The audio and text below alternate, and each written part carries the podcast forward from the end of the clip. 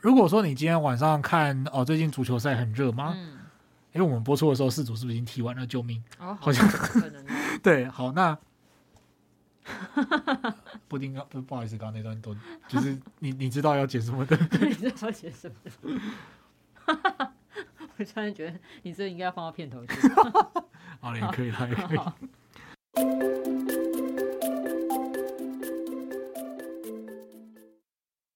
各位听众朋友，大家好，欢迎来到法律百科的法科轻松点，我是法律百科的编辑 Henry，我是插画设计 YT。那在上一集中呢，我们有谈到有怎么要怎么去查这个判决书嘛？不知道有没有听众真的就拿了一些新闻案件的关键字去搜寻看看？啊，希望各位听众不要觉得太无那集太无聊，我们都是在为这集铺铺垫这样。对，通常我们看到新闻会下一些很犀利的标题，嗯，我在想，可能也许是为了吸引观众的眼球嘛。尤其我觉得有时候看到什么无罪哦，或者。是逃死，对对对，真的超响亮的，对对。但是不少新闻标题下的很耸动，其但是他可能在判决书里面完全不是这么一回事哦。嗯，那今天呢，就要请 Henry 来再来跟我们分享一下，就到底这个新闻写的一些这种耸动句子，在法律上实际是怎么回事？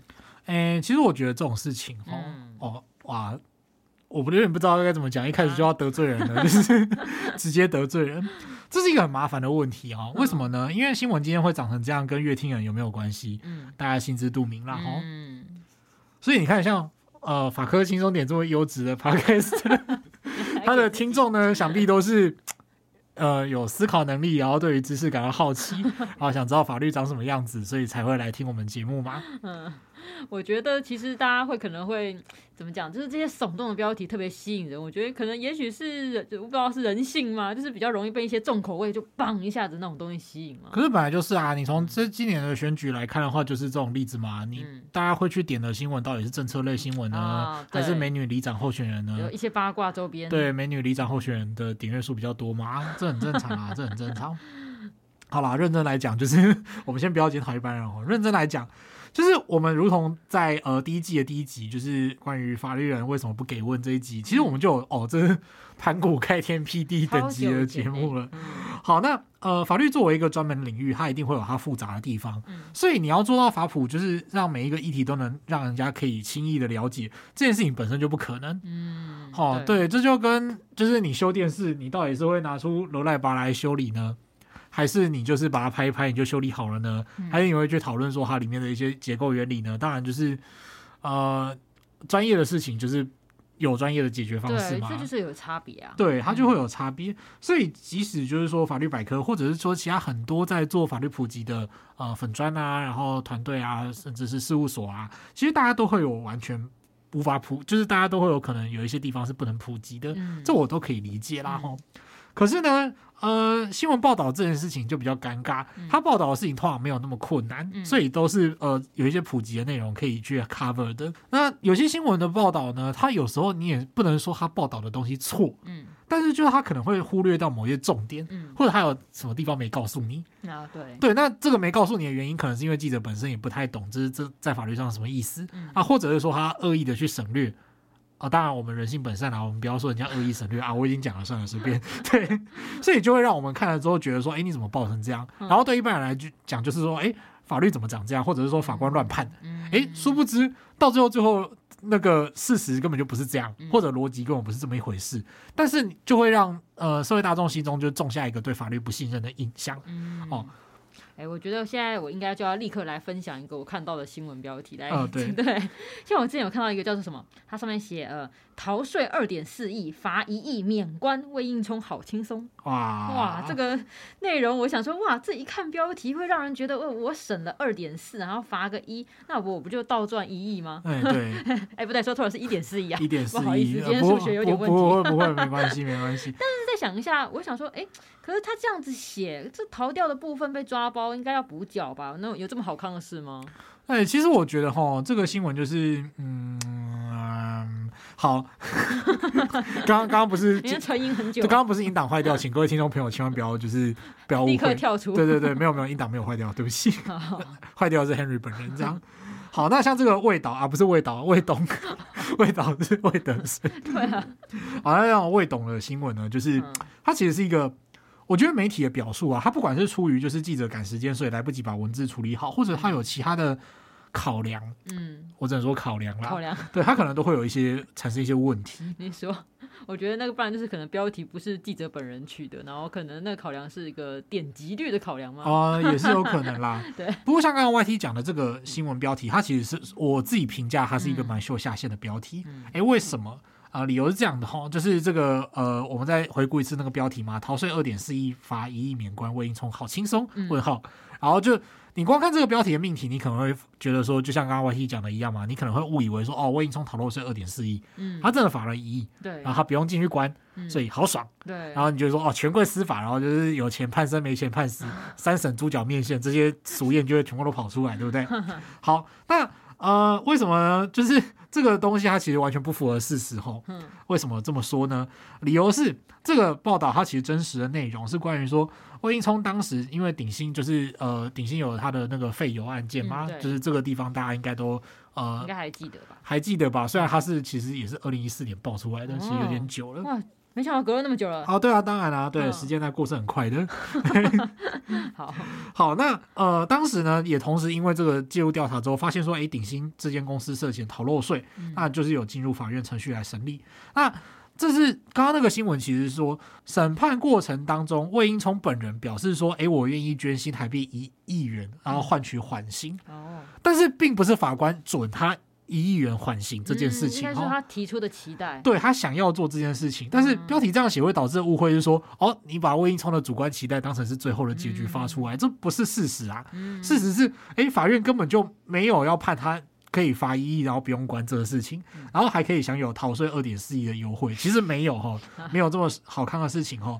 事实上呢，国税局本身就已经裁罚他一亿多，再加上有要求他去补缴哦，所以说鼎新他去补缴了逃漏税税额。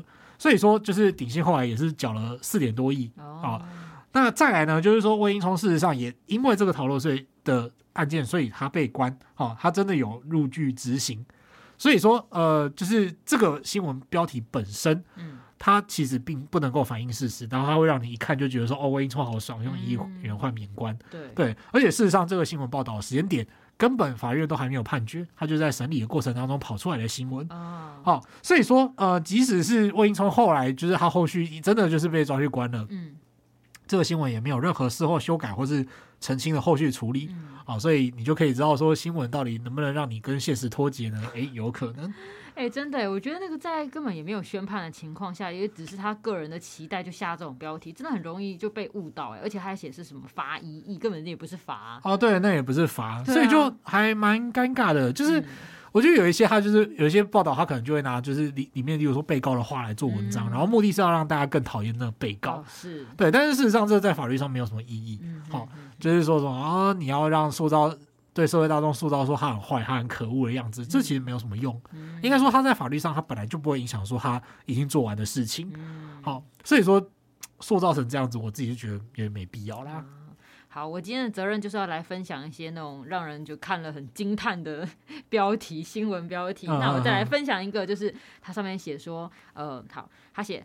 堆高机爆胎停路中，二十岁骑士撞上丧命，父亲求偿四百八十万，却仅获赔四万。啊！哇，天哪！我那时候看到的时候想说，呃，好，真的是太惊人了。我先大概说一下他的这个标题，虽然好像这样就可以看懂他在写什么。他就是说有人驾驶推高机，然后行经慢车道的时候，因为堆高机的爆胎嘛，所以他就停在停下来，停在路上。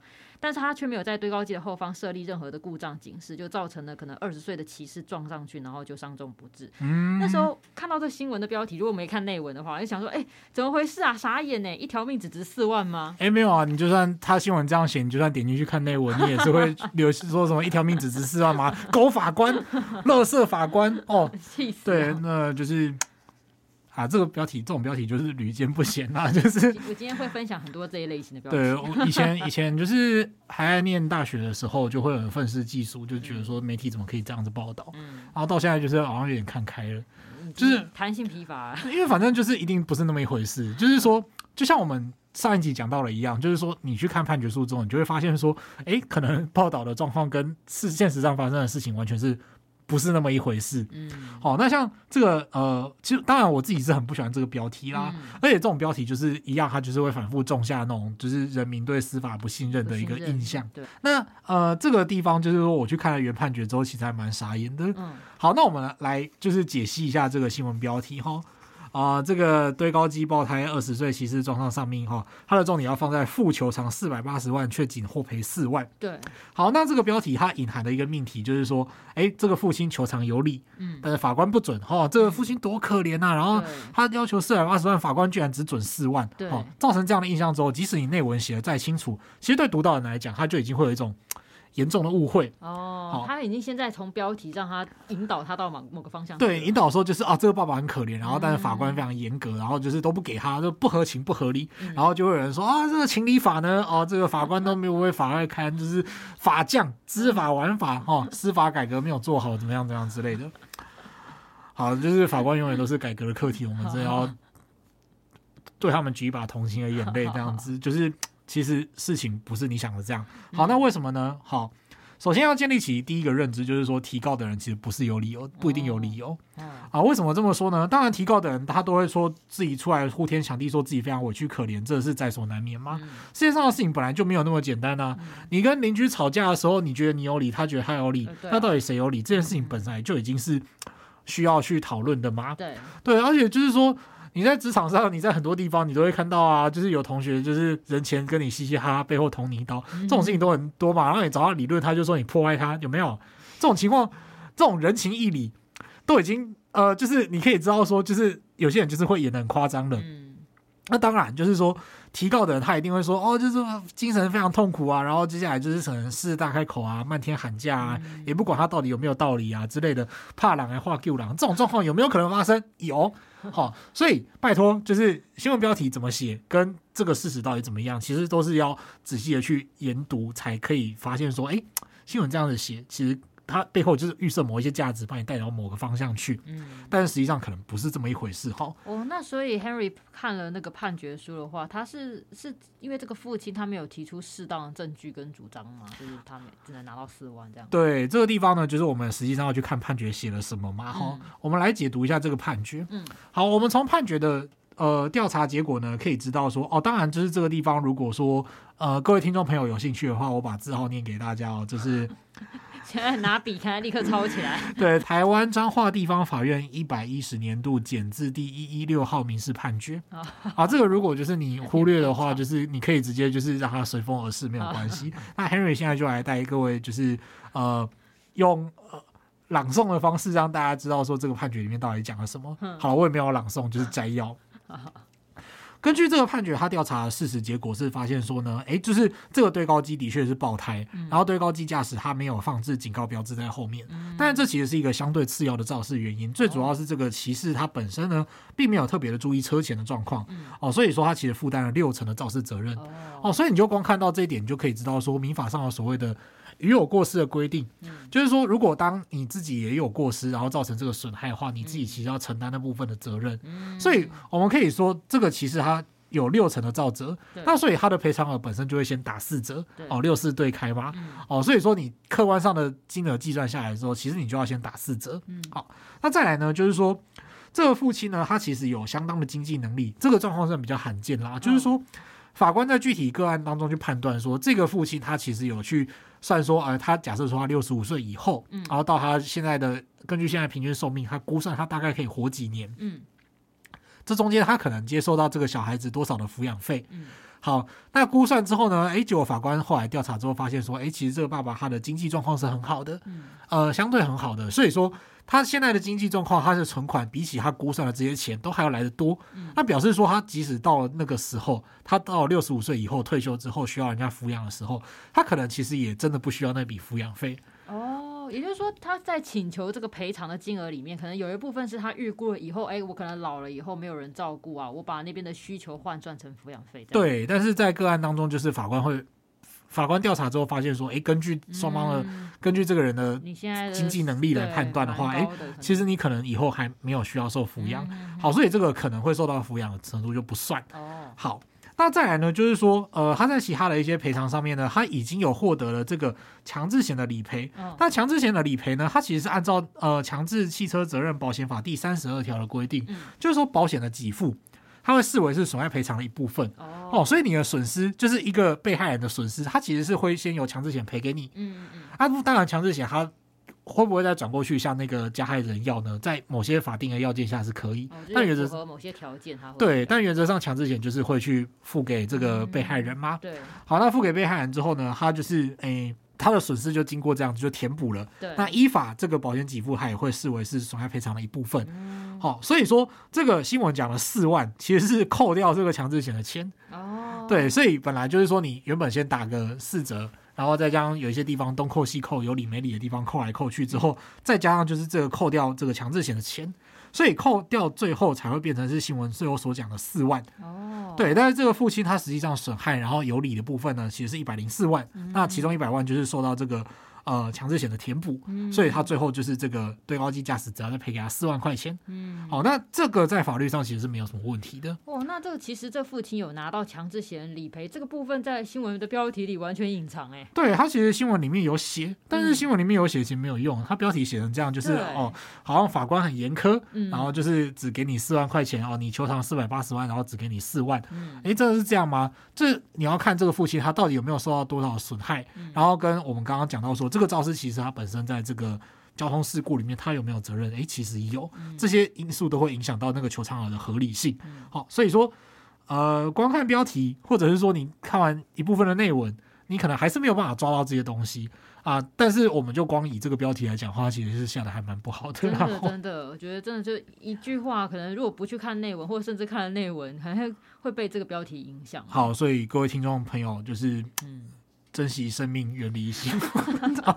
好，好，远离新，远离一般新闻媒体。我们来继续下一趴，Henry 要挺住啊。好，好，那下一个新闻标题就是他写：过失致死送办，机车闯红灯，一死一重伤，特斯拉驾驶十万交保。嗯，好，那时候我就觉得想说，哎，可能会有民众看到一死一重伤，哎，很严重，哎，居然十万就可以交保吗？嗯，然后还有另外一个新闻的更更令人觉得，哦，好夸张哦，他上面写。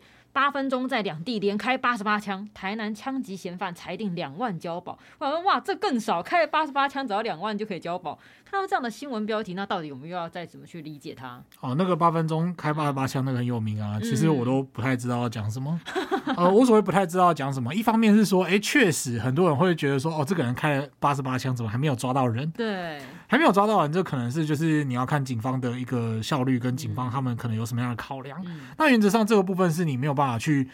呃，不要去预测会比较好，因为我们其实这这个地方其实也要跟各位听众朋友讲一件事情哈，就是说你看到新闻报道本身，他给你的资讯是很片面的，然后你要知道说，就是一个人你要判他有罪无罪，呃，你其实要去收集很多东西，你才能看到啊，你看到的知识是你看到的东西是必须要是比较全面的，新闻能给你的事实资讯非常少，因为理论上侦查不公开。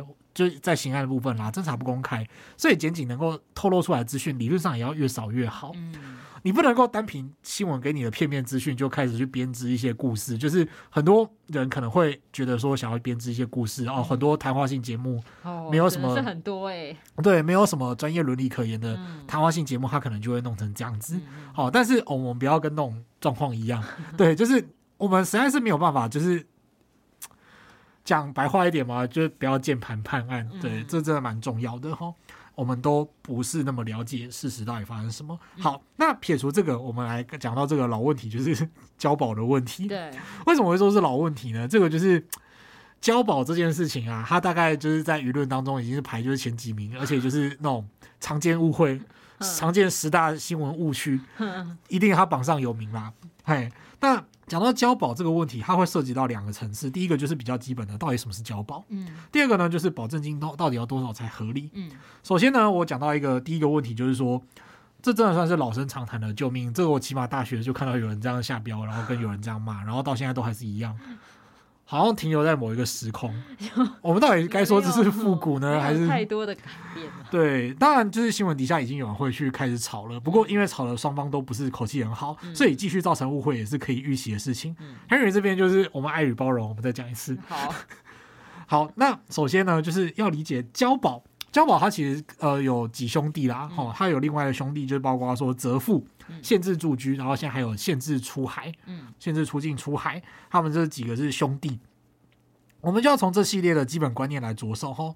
首先呢，我们先发现就是第一个。就是说，我们发现一个人，他如果涉嫌犯罪，嗯，我们首先要对这个人去调查、问话，来确认他是不是真凶吗？嗯，那如果这个人他接下来有一些举动哦，坏坏，他会影响到就是法律程序的进行，我们就是会做一些处置。例如说，他今天如果可能逃亡，或者是跟其他人串供，比方说我犯罪，我偷吃了冰箱里面的。呃，其他同事的面包，那我跟 YT 串好，就是说你要帮我知道不在场证明，然后这是串供，好好，啊，或逃亡，我就直接不去上班，默默的说出自己的心里话啊，没有没有没有，Henry 明天还是会继续来上班，这样。好，那呃，你可能会去湮灭证据，或者甚至去再犯。嗯，我们为了要确保他不会做出这些事情，然后因为确保说一方面不会再犯，另外一方面可能是避免他去呃。阻碍法律程序的进行，我们就可能会把它羁押起来。哦，这个羁押就大家就是可能会比较熟。对，羁押就是在这个案子还没审完之前，我们先暂时把这个人关起来。嗯，哦，它就是一个确保程序可以正常进行的概念啦。哦，就比方说你怕一个学生点名不到，哦，你就强迫他住校，那这样他点名就一定会到了。这 这种概念是一样的。不晓得有没有勾起我现在的儿时的那种恐怖的记忆这样子。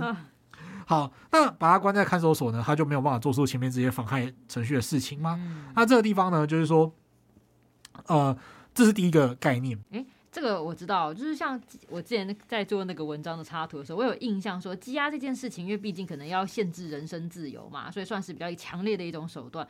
那如果这个人没有讲到刚刚讲的我们那些什么什么逃亡啊、串供啊、湮灭证据等等这种情况的话，好像是不是会用尽量用其他的方式来替代羁押？哎，没有错。嗯、再来就是说，如果我们不羁押的话，其实就是还有一些替代手段。嗯，哦，举个例子。比方说前阵子足球赛哦，足球赛大家就是呃，你会去追球追足球吗？嗯、好，那问题来了哦，就是你在追足球的时候，你可能会觉得有点饿。嗯，可是呃，你有点饿的话，就是那么晚了，你不可能吃饭吗？哈那你可能就会吃爆米花之类的东西，哦、就是替代手段。替代你有点饿，但是没有那么饿，你就吃点替代的东西。哦、对，然后你饿的话呢，你就吃正餐。有点饿就吃点心哦，什么鸡排、蒸奶啊。好，我还是原来是想要表达说，像我有朋友，他宵夜的时段有点饿，但他吃便当。哦，也这么这么厉害吗？好好哦，respect 这样子。好，所以如果不积压的话，其实还是有一些替代的手段。那这个替代手段呢，就是我们刚刚讲的拒保、责付、限制住居啊，或者是限制出境出海。嗯，拒保呢，就是我们常听到的交保啦。它是指说，呃，这个。被告范闲他付出一笔保证金之后，他可以不用暂时不用被抓进看守所里面啊，但是这并不表示说他是已经有罪或无罪。就同我们刚刚讲的，这个案子还没判完，只是先在程序进行当中，我们要求这个人呢缴出一笔可能会让他觉得痛的钱，来避免他逃跑。而他逃跑的话，这个钱就会就是没收，就是会没收到国家里面去嘛，就就会收缴到国库里面去。好，所以并不是说缴了保证金之后就可以让这个人逍遥法外。哦，所以就是那个年度金句，就是什么一条人命只值两万块交保吗？这种典型的命题其实是不对的、不精确的。哦，因为你不能够确定这个人真的是凶手，是，或者是说，你就算确定这个人是凶手，你也要确定他有没有共犯，或者是他有没有其他的一些状况啊，有没有什么案外案之类的。那这些东西都还在调查，然后你只要确知他不会跑就可以了。好。然后交保之后的状况呢，就是我们俗称的叫交保候传啊，这样。哎、嗯，那这个交保的这个保证金的金额是怎么决定？他是要看他的财力吗？呃，确实可能看财力。这笔数额要怎么去决定？其实你要看各种其他的状况。嗯、哦，当然说财力是一个，然后你要看他脱逃或串供灭证的可能性有多少。哦，例如说这个他在海外如果有不动产，他有没有可能跑出去？这些，或者是个人的家庭状况。好、哦，例如说，呃，比方说他有很多的。人需要抚养哦，那他可能没有办法一走了之，或者或者是他个人的健康状况没有办法让他跑那么远，哦，这些都是有可能的哈、哦。而且你看，就是呃，新闻报道成就是这个人一副就是真凶的样子，其实我觉得是开天眼啊，就是我觉得没有必要这么 没有必要报成这个样子。对，因为像我们刚刚讲的这些内容之后，我们再回去看那两则新闻，嗯，你其实就会发现说这两则新闻其实都有一些 bug，嗯，怎么说 bug 呢？第一个是关于那个。致死过失致死送办，然后机车闯红灯一死一重伤，特斯拉驾驶十万交保。呃你看了可能会觉得说，哦，这个人开的是特斯拉，对，他一定是有钱到不行。然后这个人居然可以交保，然后交保才十万块，为什么呢？第一个就是说，你可能会衡量一点，第一个是呃，他是过失致死。过失致死通常就是说你不是故意的，你是因为交通事故然后撞到人，然后把人撞死了吗？嗯、呃，当然我们都知道说这个其实是一件可能按照个案会很可怕的事情，对，哦，或者是说你可以说很可恶，他过失是他根本就没在看路，嗯、但是交通这个事情在真相未明之前，我们永远都会看到另外一种不同的可能。而且如果假假设今天就是。我们调查之后才发现，说，哎，原来是那个机车自己闯红灯，嗯，哦，或者是机车自己超速，真的是刹不住啊，然后瞬间冲出来，对对对，那他种可能，对，那这个时候有没有可能涉嫌过失致死？当然有涉嫌嘛，嗯、但是你就是要按照法律程序去确定他到底有没有犯过失致死罪。那过失致死罪它本身就是一个你不是故意的，所以他也通常不会有什么再犯，或者是说，呃，你只要现场收集完证据之后，他可能就没有办法灭证的，嗯、哦，所以像这种状况，就是呃，羁押的那个。可能性就不用那么，就可能没有那么强烈需要积压的需求，这是第一个。那、嗯啊、第二个呢，就是交保呢，你也要看这个保证金跟这个驾驶的状况。嗯，好，那很多人就会说啊，他开特斯拉，特斯拉那种电动车那么贵，一台两三百万，对不对？嗯，好，问题来了。这个特斯拉驾驶呢，他其实是一个计程车司机。哦，对，好像是一个开那个多元计程车嘛。现在对对，然后搞不好他那台车其实也在缴车贷。对啊，有可能，可能就是他的生财工具。对，有可能。嗯、所以你可能是考量到这些状况之后，你就会发现说，哎，他其实并不是一个呃有钱把特斯拉开出来当玩具的人，嗯、他可能就是这是他的生财工具，然后他也有可能在缴车贷。当然，这是也有可能啦。嗯、我们这个地方就是稍微假设一下其他可能性来，对对对，跟各位听众朋友聊说，就是。哎，这个人他其实可能根本就不像是媒体一般妖魔化的那么恐怖，应该说那个新闻标题直接吓的好像只导到一种结果而已。对，就是只有一个论点这样。对，就是什么宾士车驾驶人可恶，或者是 B N W 驾驶人可恶之类的，也有也是有这种标题啦。嗯、就是什么，诶。美女驾驶连三度酒驾，然后什么宾士豪车撞死路边工人。哦、最近才看到类似这种的新闻标题啦。哦，这样。哦，这个这个新闻标题坦白说就不及格啊，嗯、我不太知道就是他们到底怎么训练的，好像直接得罪媒体业。其实我觉得这个地方大家心知肚明才对。好，好，好，对，所以就是比方说根本没意义嘛，被告是美女，这很重要吗？嗯、对，不重要。好，嗯、那继续往下看哈，就是特斯拉驾驶这件事情是一回事，就是说你可以发现说，哎，媒体是。有意无意的在那个标题之间，就是好像想要把你带到某个地方去，但是你去细看之后，发现事实可能不是这样子。嗯、好，那再来呢，就是那个台南开八十八枪的那个例子哈。好，那问题就如同我们刚刚所讲的，这就是开天眼啊。为什么这么说呢？检察官、警察才是真正掌握犯罪证据的人，嗯、所以说真相如果还没有水落石出的话，你可以不用把这个嫌犯报道成真凶。嗯、事实就是说，那个两万元交保的人其实是检警没有办法确认他到底是不是那个开八十八枪的人，哦、还是他只是周边的共犯哦。例如说，他有协助。就是再送那些凶手之类的，嗯、或者是有湮灭刑事证据，其实他是涉及到这些问题，所以呢才让他两万元交保。那至于说为什么是两万元，可能就会看他的具体资历还是什么的。嗯、哦，例如说他可能就是那种打临时工还是干嘛之类的，你要他拿出一些钱都已经很困难了哦，可能两万元就是对他来说是一个极限呢。对，极限。嗯、所以说就是呃，为什么你会有那么多奇怪的素材，或者是说就是张冠李戴的把他直接就是。变成就是哦，这个就是这个人开了八十八枪，然后现在他居然可以两万元交保，嗯、哦，其实并不是这个样子。你去稍微看一下这个报，就连看一下这个报道的内容，你也可以知道说，其实媒体自己也知道事情不是这样子。嗯、他们就会标题下成这样之后，你就会看到好，我就会看到好多人一直在那边什么啊，八十八枪两万元交保，然后就是。渐渐很废啊！台南市长下台，嗯啊，这个我不好说啦，就是台南市长该不该下台，我不好说。但是就是啊，没有没有没有没有，这个地方没有什么要影射什么特别的东西。但但是就是呢，你可以知道说，你看到的印象跟它会造成的影响力，其实真的很大。你会让很多人有错误的印象，然后在网络上留言来留言去，事情就这样传开了。嗯，所以说其实呃，真的就是。当然啦，当然，我必须要说，为什么有时候媒体会有那么多奇怪的素材哦？例如说密录器的影像，这个是很不好说，就是这是另外一回事。嗯，其实也没什么不好说的，大家可以回去看我们侦查不公开那一集的节目，听啦，听 侦查不公开那一集的节目，你就会知道说为什么有时候媒体会有那些资料呢？嗯，其实有些制度内有些体系内部是要检讨的。嗯，好，但不过我是觉得说，光凭这些资料就可以去做一个。臆测其实我觉得是大可不必了，嗯、那当然会造成这样的现象。其实我觉得有些媒体或者是有些乐听人，他们其实要负蛮大的责任，这样。嗯，就是说的让我想到有一些，比如说可能某些名嘴嘛，就是事情才刚发生不久，嗯、他立刻就讲的言之凿凿，好像他在现场看到谁犯案一样。啊，你是说什么新闻圈圈风，或者是官圈时刻？啊、对他每次都讲的很激动啊，哇，他怎样怎样又怎样，哇，对，哇，哇，这个多残忍，你知道吗？他就把这个凶死者这样子一路从里面拉出来。那个气都没有了，然后在 现场挣扎，这样子，你这样于心何忍呢？呃，各位各位各位，真的就是拜托不要这样子。就是我相信各位听众都是有能力去辨别这些事情的人啦，所以欢迎就是分享给你的亲朋好友这样子。就你可以呃，我们其实认真想一件事情，就是说我们真的不在现场，嗯，然后你到底能不能就是知道那个现场的状况？其实你真的不知道，嗯，然后就连就是。专业的工作者，他们也是尽可能去收集证据来还原现场的状况。嗯，那很有可能就是，甚至是证据探出来之后，才发现现场的状况很可能根本不是大家一开始想那个样子。嗯，对。好，所以呃，在这里要用一个经典台词，就是让子弹飞一会儿。啊，对，让子弹再飞一会儿，就是这很重要。好，好，那当然啦，就是说呃，并不是所有的，例如说是交保金额啊、交保决定这些都不容置疑哦，必须要注意，就是有没有可能不合理？有。一定有，就是他是法院做出来的决定，他是呃检察官去申请，然后还是怎么样？就是他是由人去发起的，他一定有可能多多少少会有可以争执的地方，或者是判断的空间。嗯，啊，但是呢，就是说。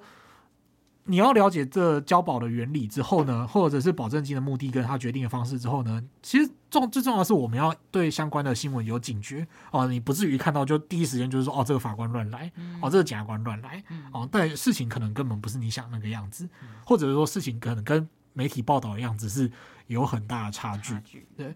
好，那我现在来讲一个，就是我前面有提到说，这个新闻的标题如果下“无罪”两个字，那真的是很响亮的情况了。哦，也是可以啦，也是可以。来，那我现在来一个新闻标题，叫做他说。围殴持刀捅人，四男判无罪。法官说聚众是为了吃饭。嗯嗯嗯。好，有没有？我觉得看完这个标题，真的会很想问一下，说，哎，那个法官在想什么？聚众是为了吃饭是什么东西啊？嗯、对，这个事件的内容大概就是有几名男子他吃宵夜，然后结果跟邻桌的客人起了冲突，就最后他甚至是拿刀来捅了被害人。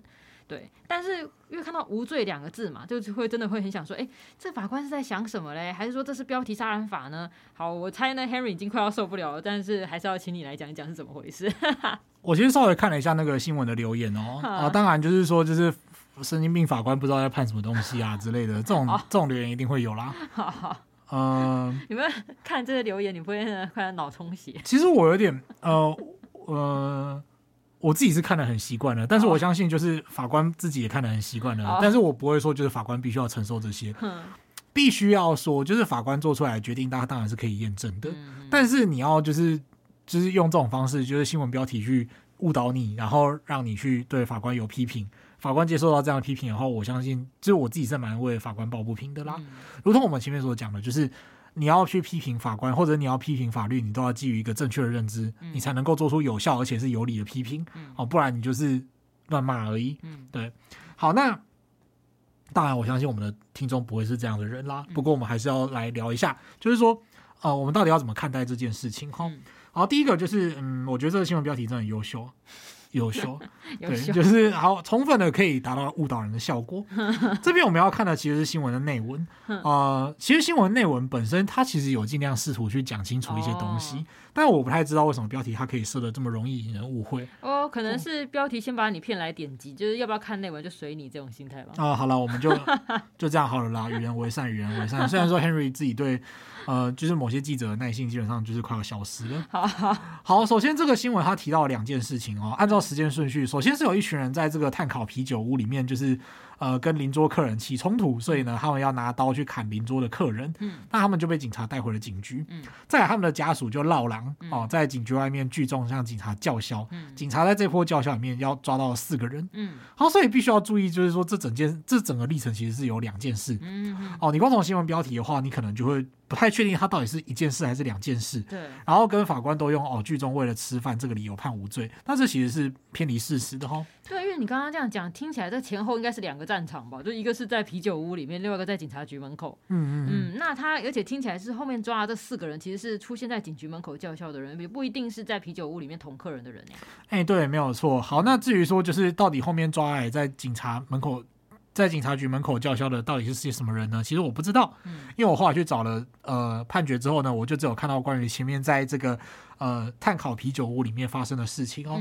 大家如果想要看这个判决的话呢，你可以上呃法学资料检索系统去看最高法院一百一十一年度台上字第三二四八号刑事判决啊。如果你记不起来的话，或者是也不用特别拿笔抄，就是让它像一阵风一样，对，就是随风而去。刚刚 Henry 就是在念咒。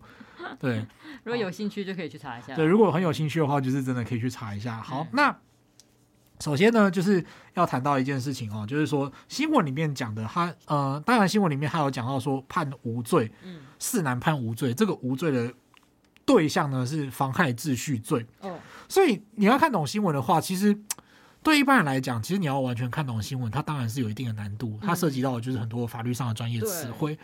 呃，我并不是说就是一般人都一定要懂法律的义务，嗯，但是我只是觉得说，如果你看新闻，你真的觉得很疑惑，然后你又想要批评的话呢，其实，在批评之前，你可以多想三秒钟，你可以多了解一些东西。好，那针对新闻里面的妨害秩序罪呢，首先它是一个罪章的概念，它就跟妨害名誉罪章一样，所以妨害秩序罪章里面有很多东西，嗯，那其中有一个呢，呃，虽然这是一个比较一般人比较少听到的规定啦，哈，那其中有一个是。呃，刑法第一百五十条的聚众骚乱罪。好，聚众骚乱罪呢，它就是指一群人呢，他们试图在公共场所就是想要闹事，然后对他人施以强暴胁迫，他就会犯这个聚众骚乱罪。好，那这个在场在旁边画 Q 的人呢，他会处就是最高一年的有期徒刑，然后拘役或者是最高十万元的罚金。那实际上去呃，就是实际上去策划的人或者是下手实施强暴胁迫的人呢，他的有期徒刑是六个月到五年。好，那呃。新闻里面也针只有针对这件事情去讨论，然后所以说另外后续到警局叫嚣，这应该是另一批人的问题啊，就是嫌犯家属绕狼去，那是另外一个问题。所以我也不太确定为什么同一个新闻里面要写那么多东西，然后又不好好的交代清楚啊。不过重点是每个人只需要为自己做的事情负责啊，这个是一个刑法上蛮基本的问题。其实这也是一个人情义理上面蛮基本的问题啊。好，那再来呢，我们就来判断，就是法官怎么去判断这个聚众骚乱罪。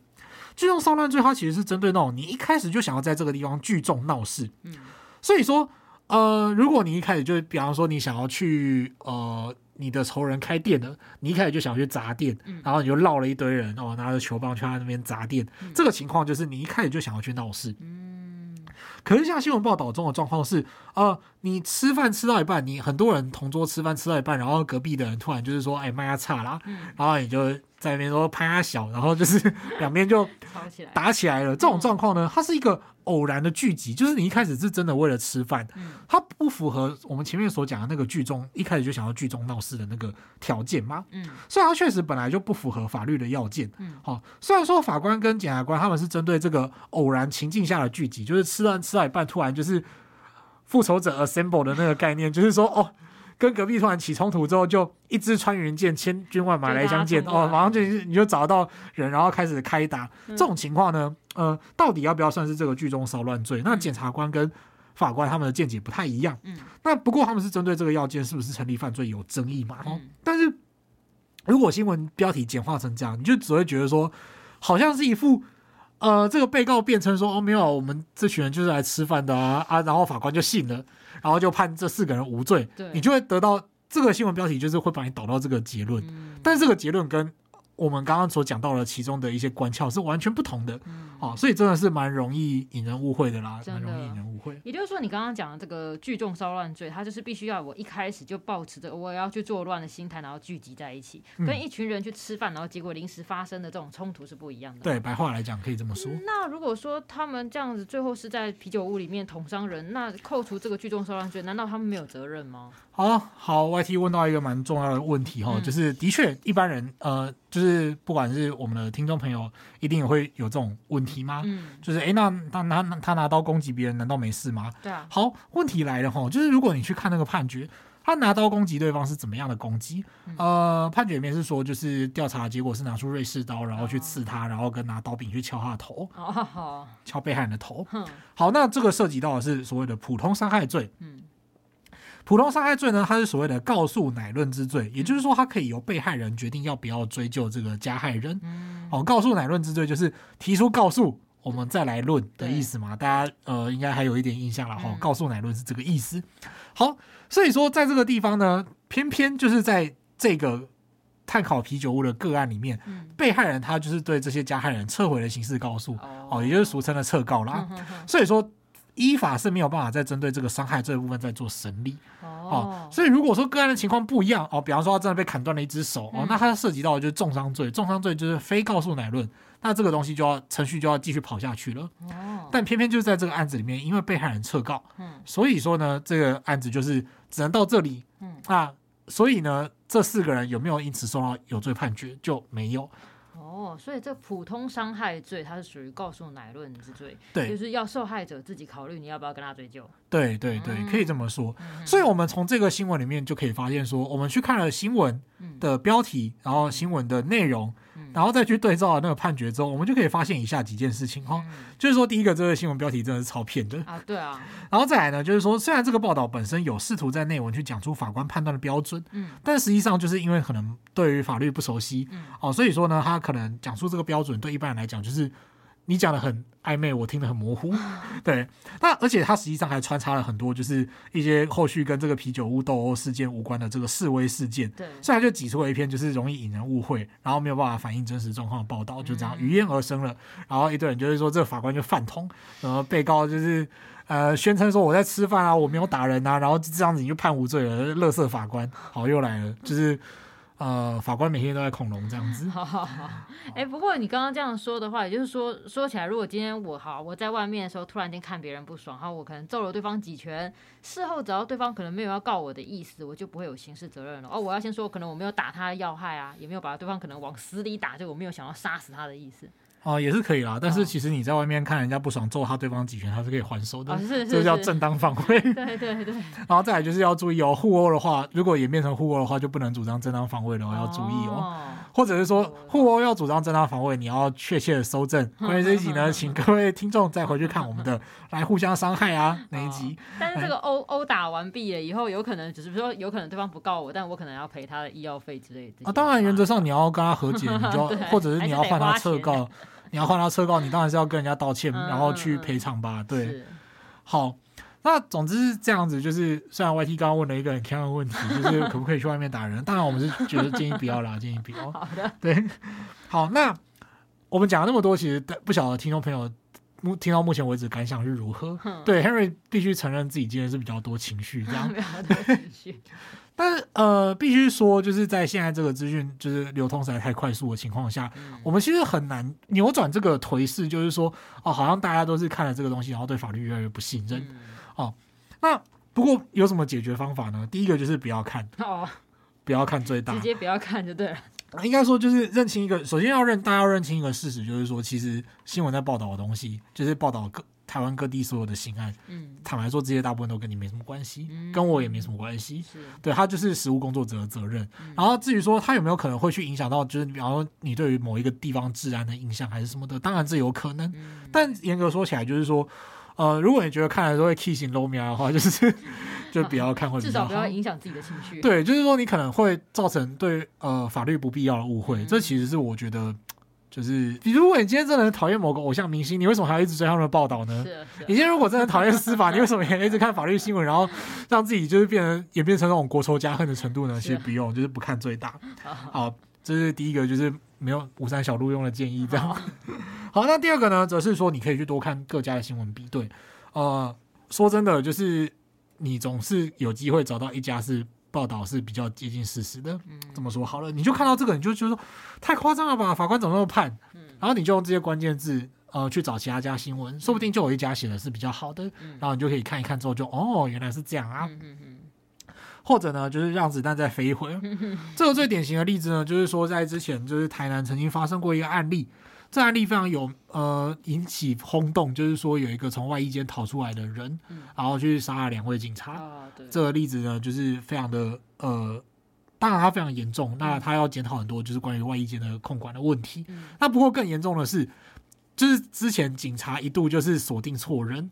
所以说导致一个虽然有被通缉，但是他其实在这个案件里面是无辜的一个人呢，就是被全台肉搜啊。对对，那那个时候他真的是觉得说，哦，铺天盖地，全台湾的人都在找我，该怎么办？然后人真的不是他杀的。他就说一觉醒来风云变色。对，那这问题是这个是真的很严重。嗯，他虽然事后说证明说，哎，这个人其实在这个杀警案里面是无辜的，但是也对他曾经造成一度的心理压力嘛。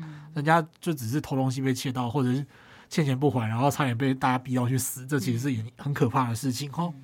呃，所以说让子弹飞一会儿了，就是你不要看到新闻，然后就急着跟下去。嗯，然后你跟下去之后，万一就事后发现说，大家现在千夫所指的这个人，万一是无辜的，那有多严重？或者阴间不远，我们讲到这个以前的这个妈妈嘴的巴黎双尸命案，最后也是证明说这个妈妈嘴的咖啡厅的老板是无辜的。但是在那个时候，他是受到多少的折磨？那个心理压力真的是超乎一般人想象。对，好，所以说这真的很重要，就是。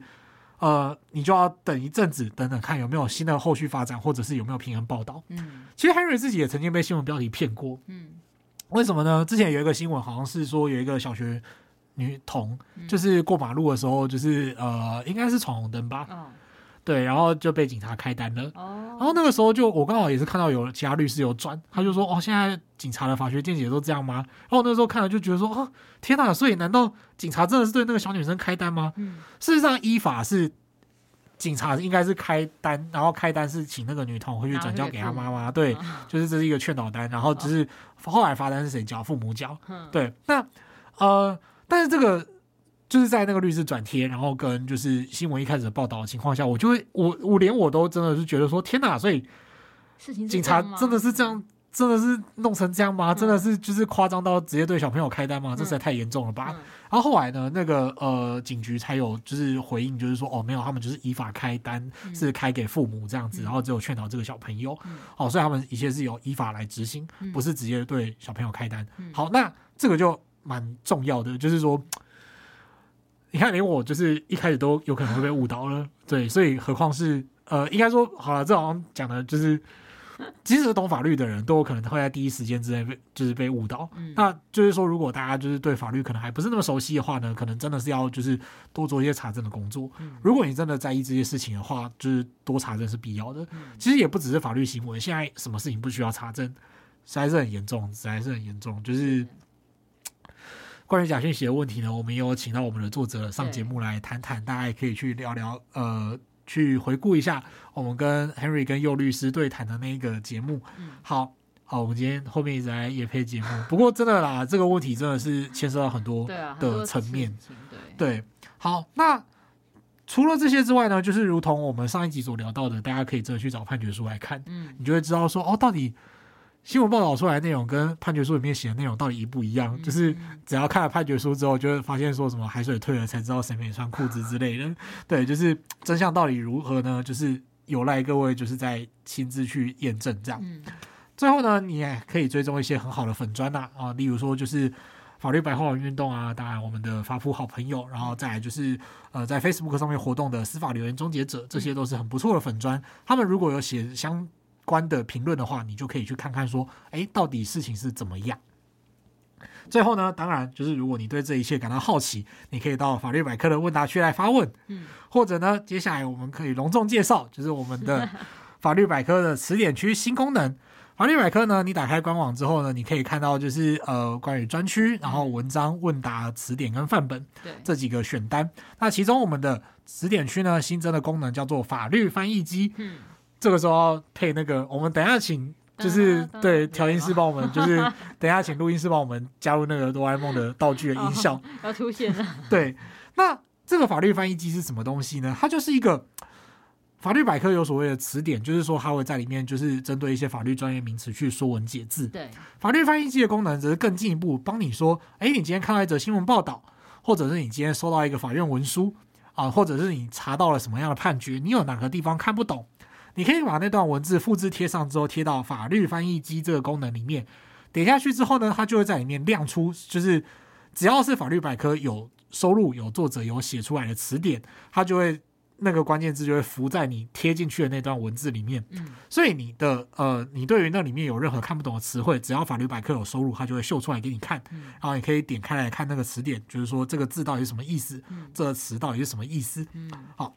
没错，我觉得这个法律百科网站上的这个新功能真的很欢迎大家去玩看看。就是你可以复制贴上一些像我们刚刚上一集讲的，就是一些判决书的内容，你可能看不太懂的地方，你把它复制贴上贴过去，它会帮你翻译出其中的词语意思。因为我自己试完了以后，我觉得很有趣，就会让我觉得，哎，我想到我每次用 Google 来翻译英文的感觉。呃，有一点像，有一点像。然后，当然，法律翻译机它就是针对法律的名词的部分嘛。法律名词。那尤其里面，如果你发现说，哎，里面有一些词条是法律百科网站目前还没有。收录的，你也可以用推荐词典的功能告诉我们，嗯、那我们就会请作者或者是有我们的编辑群呢，就是去写这个词典，让大家可以。认识到这个法律名词它是什么意思？对，这样之后这整个资料库就变得越来越丰富。对，那这个也就是欢迎大家一起共襄盛举哦。嗯、那当然，你就是看到任何有趣的问题，甚至呢是学校的作业 哦，哦，你也可以就是你想要知道答案的话，你也可以贴上来参考 玩看看。对啊，当然不过很重要，说要自己念作业要自己写，就是对，你可以你可以当做是一个资料来源，但是请不要把它当成是全部这样子。好，那呃。我们今天就来复习一下这一集的内容哦，就是其实我们这一集主要法律点的部分固然是有，但其实我们最大的呃宗旨还是在这一集要跟大家分享，就怎么去试读法律上的呃，就是你看到的报道，然后它跟法律有关。嗯，好，那再来呢，就是说，嗯，其实我觉得从媒体的角度来看啦。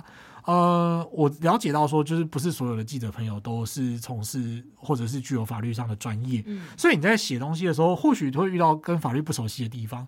但这个之后，我觉得是，如果你真的不知道怎么下笔的话，你其实应该要请教专业人士，或者是说你根据就是呃检察官、警察或者是呃法院的新闻稿去延伸补充，就是不要。